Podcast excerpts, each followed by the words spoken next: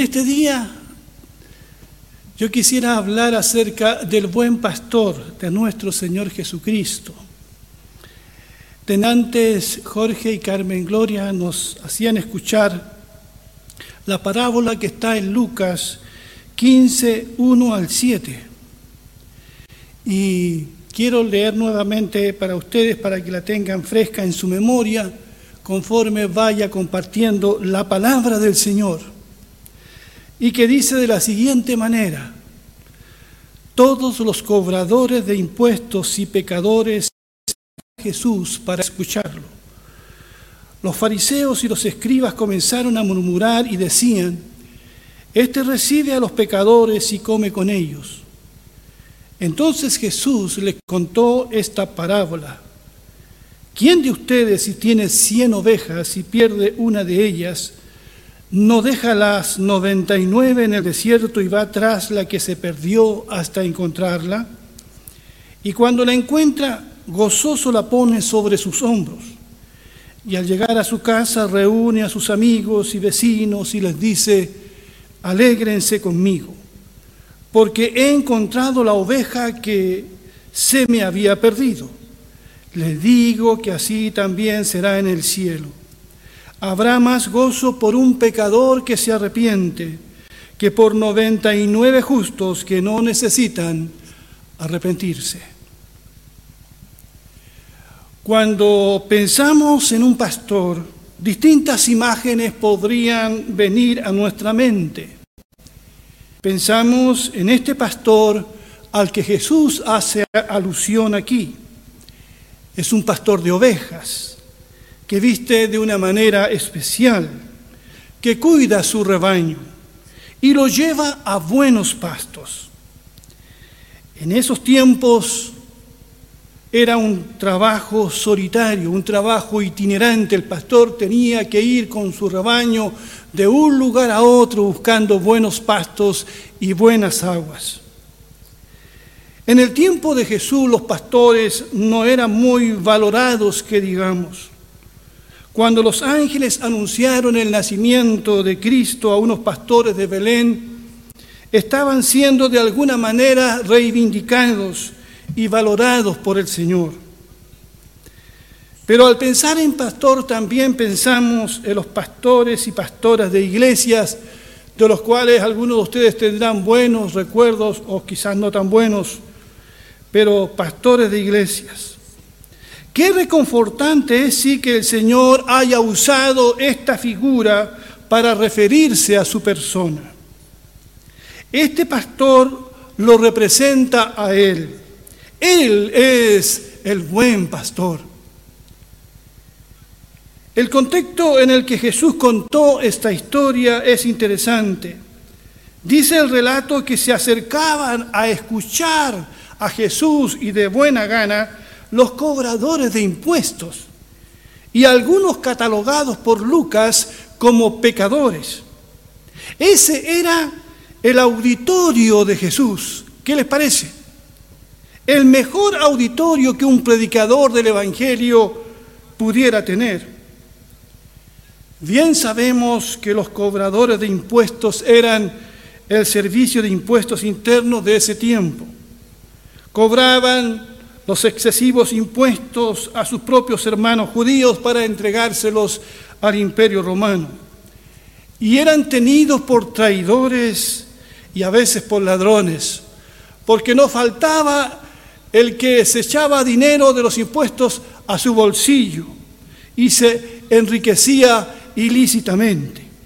Pero también en este auditorio que escuchaba Jesús de buena gana estaban los pecadores, los que habían cometido seguramente alguna falta moral o ritual, los que no concordaban con los estándares morales que tenían los fariseos. Por lo tanto, estos fariseos se quejaban que no era posible que Jesucristo recibiera a este tipo de personas y más encima comiera con ellos. Seguramente haciendo alusión a la cena que hizo Mateo, el cobrador de impuestos a Jesús, y que está registrada allí en Mateo 9, 9 al 13, donde, donde Mateo no solamente invita a sus amigos, sino también a sus colegas recaudadores de impuestos y también a gente que quizás no era de muy buena reputación, pero Jesús fue igual a esa cena. Así que vuelvo a decir que este era el mejor público al cual Jesucristo pudiese predicar.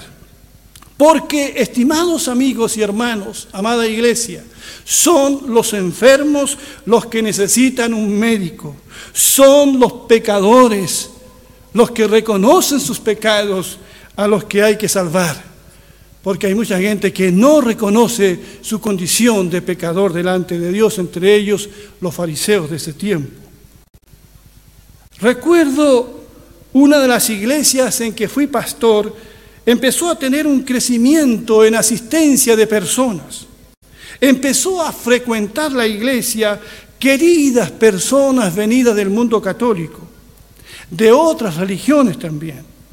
Algunos de ellos, terminado el culto, se ponían a fumar en las afueras del templo, lo que no le parecía bien a los viejos estandartes de la iglesia.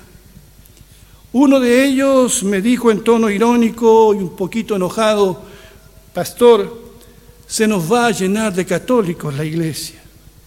Yo le dije, qué bien hermano, eso significa que vamos bien. Aquí todos son bienvenidos y Dios puede tocar el corazón de todas las personas.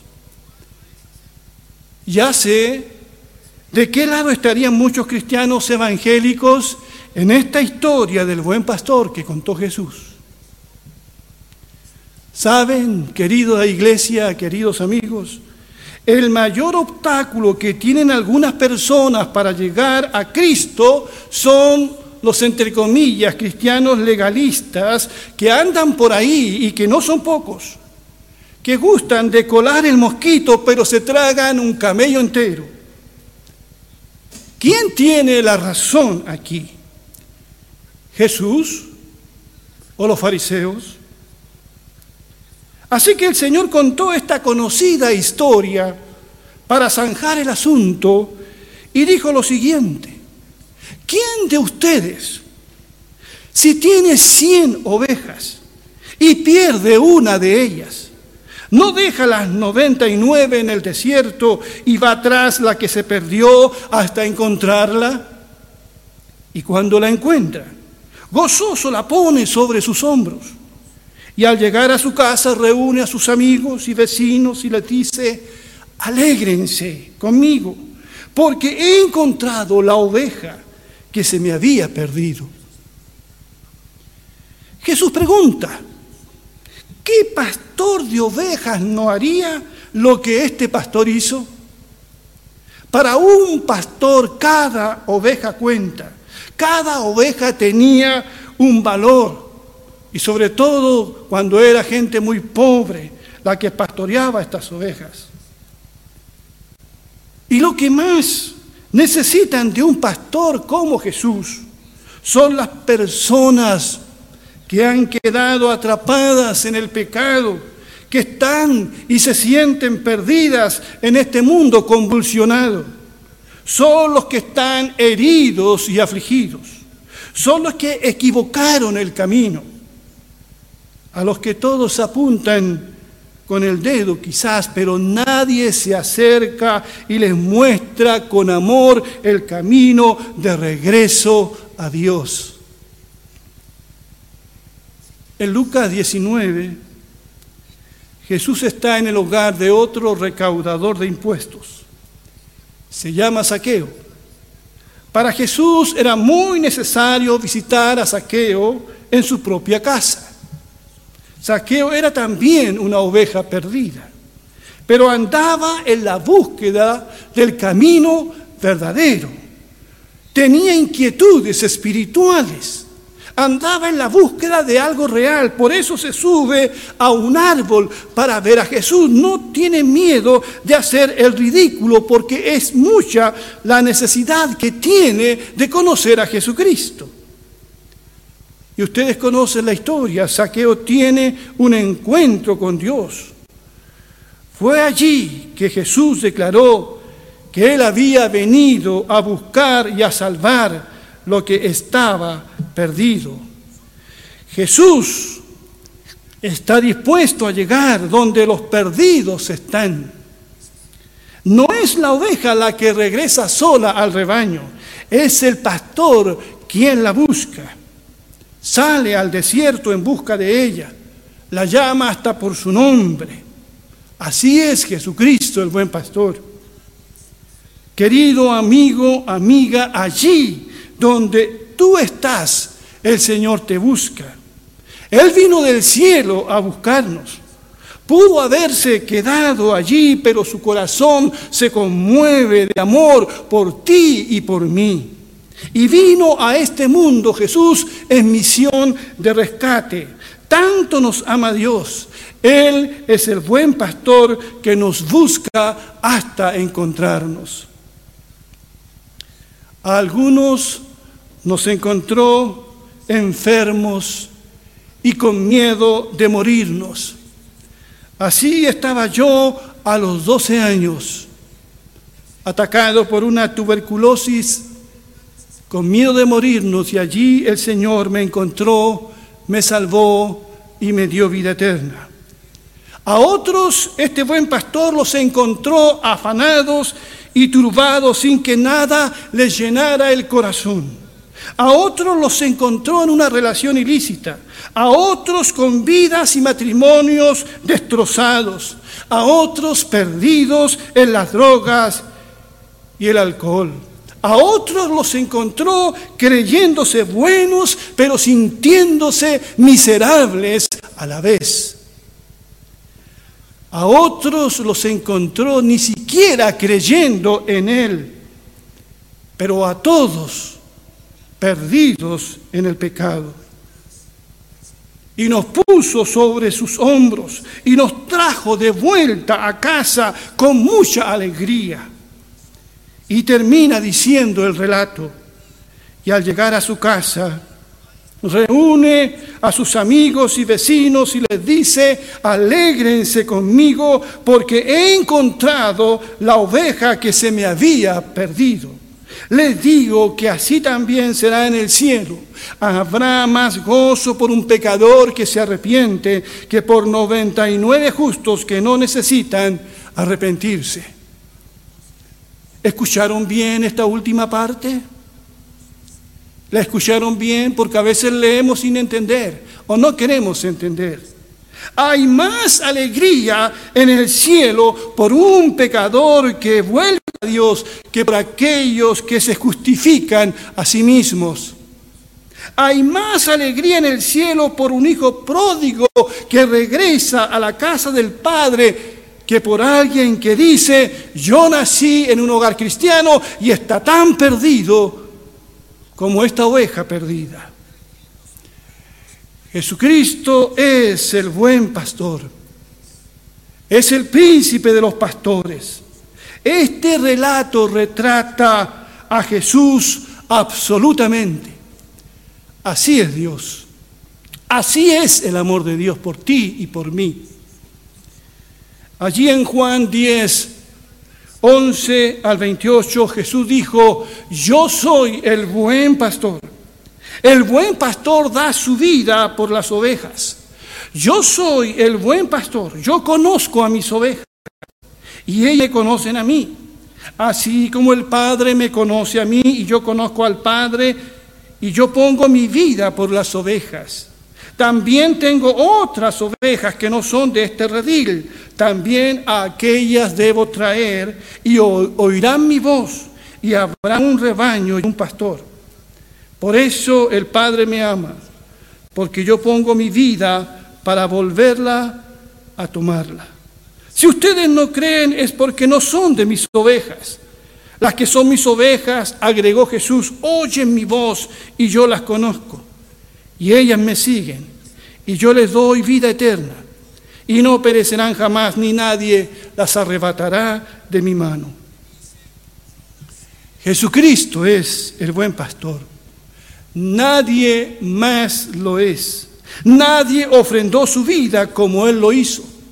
Se negó a sí mismo por amor a cada uno de nosotros.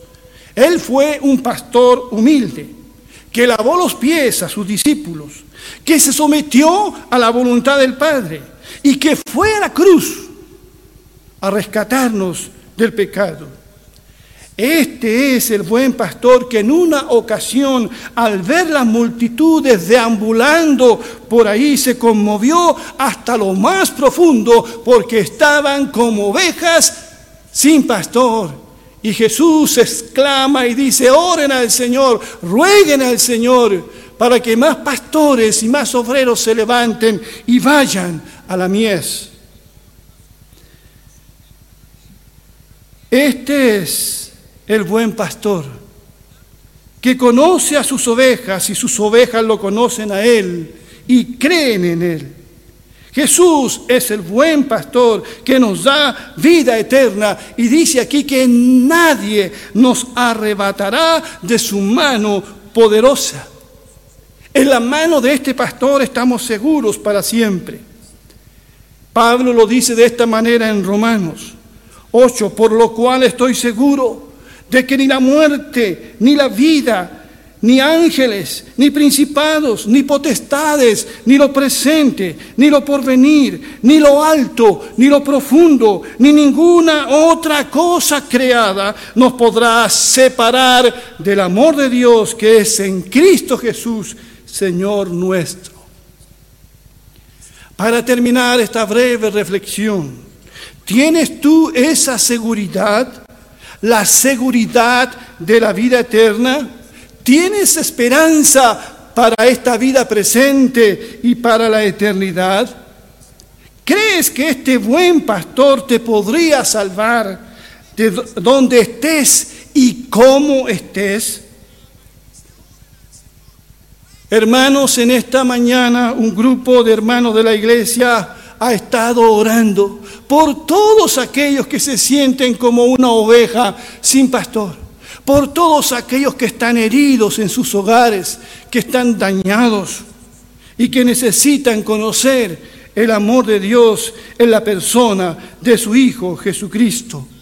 Hermanos, en esta mañana han orado para que más alguna persona sea guiada al arrepentimiento y pueda volver a la casa del Señor. Allí en Isaías 53, versos 6 y 7, la palabra dice respecto a Jesús, el buen pastor, pero Él fue traspasado por nuestras rebeliones y aplastado por nuestros pecados golpeado para que nosotros estuviéramos en paz, fue azotado para que pudiéramos ser sanados. Todos nosotros nos hemos extraviado como ovejas, todos. Hemos dejado los caminos de Dios para seguir los nuestros. Sin embargo, el Señor puso sobre él los pecados de todos nosotros. Este es el pasaje que nos habla del buen pastor que se hizo como una oveja y ofrendó su vida en la cruz para que las ovejas pudiesen regresar al buen pastor. Estimado amigo, amiga, hermano y hermana que me estás escuchando, donde quiera que estés, no sé qué imágenes vienen a tu mente cuando piensas en un pastor de iglesia. Algunos han tenido o tienen imágenes de abuso de autoridad, de abandono, en fin. Pero Jesucristo es el buen pastor y es el que tú necesitas hoy conocer lo antes posible. Él te ama con un amor eterno. Él dio su vida por ti. Este es el buen pastor, el que da su vida por las ovejas. Un ejemplo a todos aquellos que somos pastores de iglesia. Que Dios te bendiga a ti y que Dios bendiga su palabra. Quisiera orar al Señor por todos ustedes.